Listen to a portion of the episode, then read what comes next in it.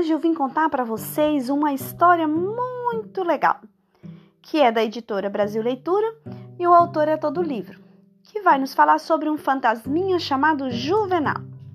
E essa que vos fala é Adriana Rodrigues. Juvenal era um fantasma brincalhão.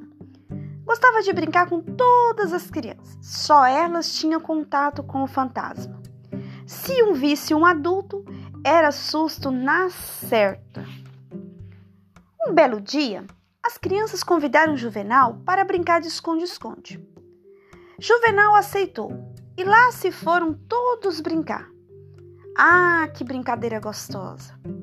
Pedrinho se escondeu dentro da garagem. Aninha se escondeu atrás da porta. E todas as outras crianças fizeram o mesmo. Enquanto Juvenal as procurava, a mãe de Pedrinho estava na cozinha fazendo um bolo bem gostoso para as crianças.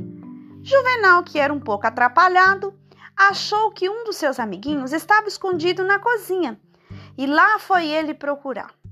Quando entrou na cozinha, gritou: Achei!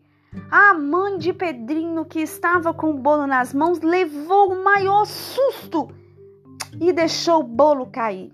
Que bagunça naquela cozinha!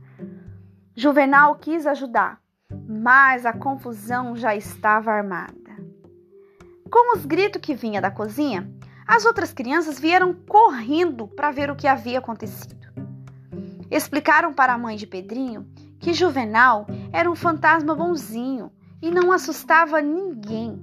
Assim, a mãe de Pedrinho fez outro bolo, muito mais delicioso, e chamou todas as crianças para comer inclusive o fantasma, e todos ficaram bem felizes.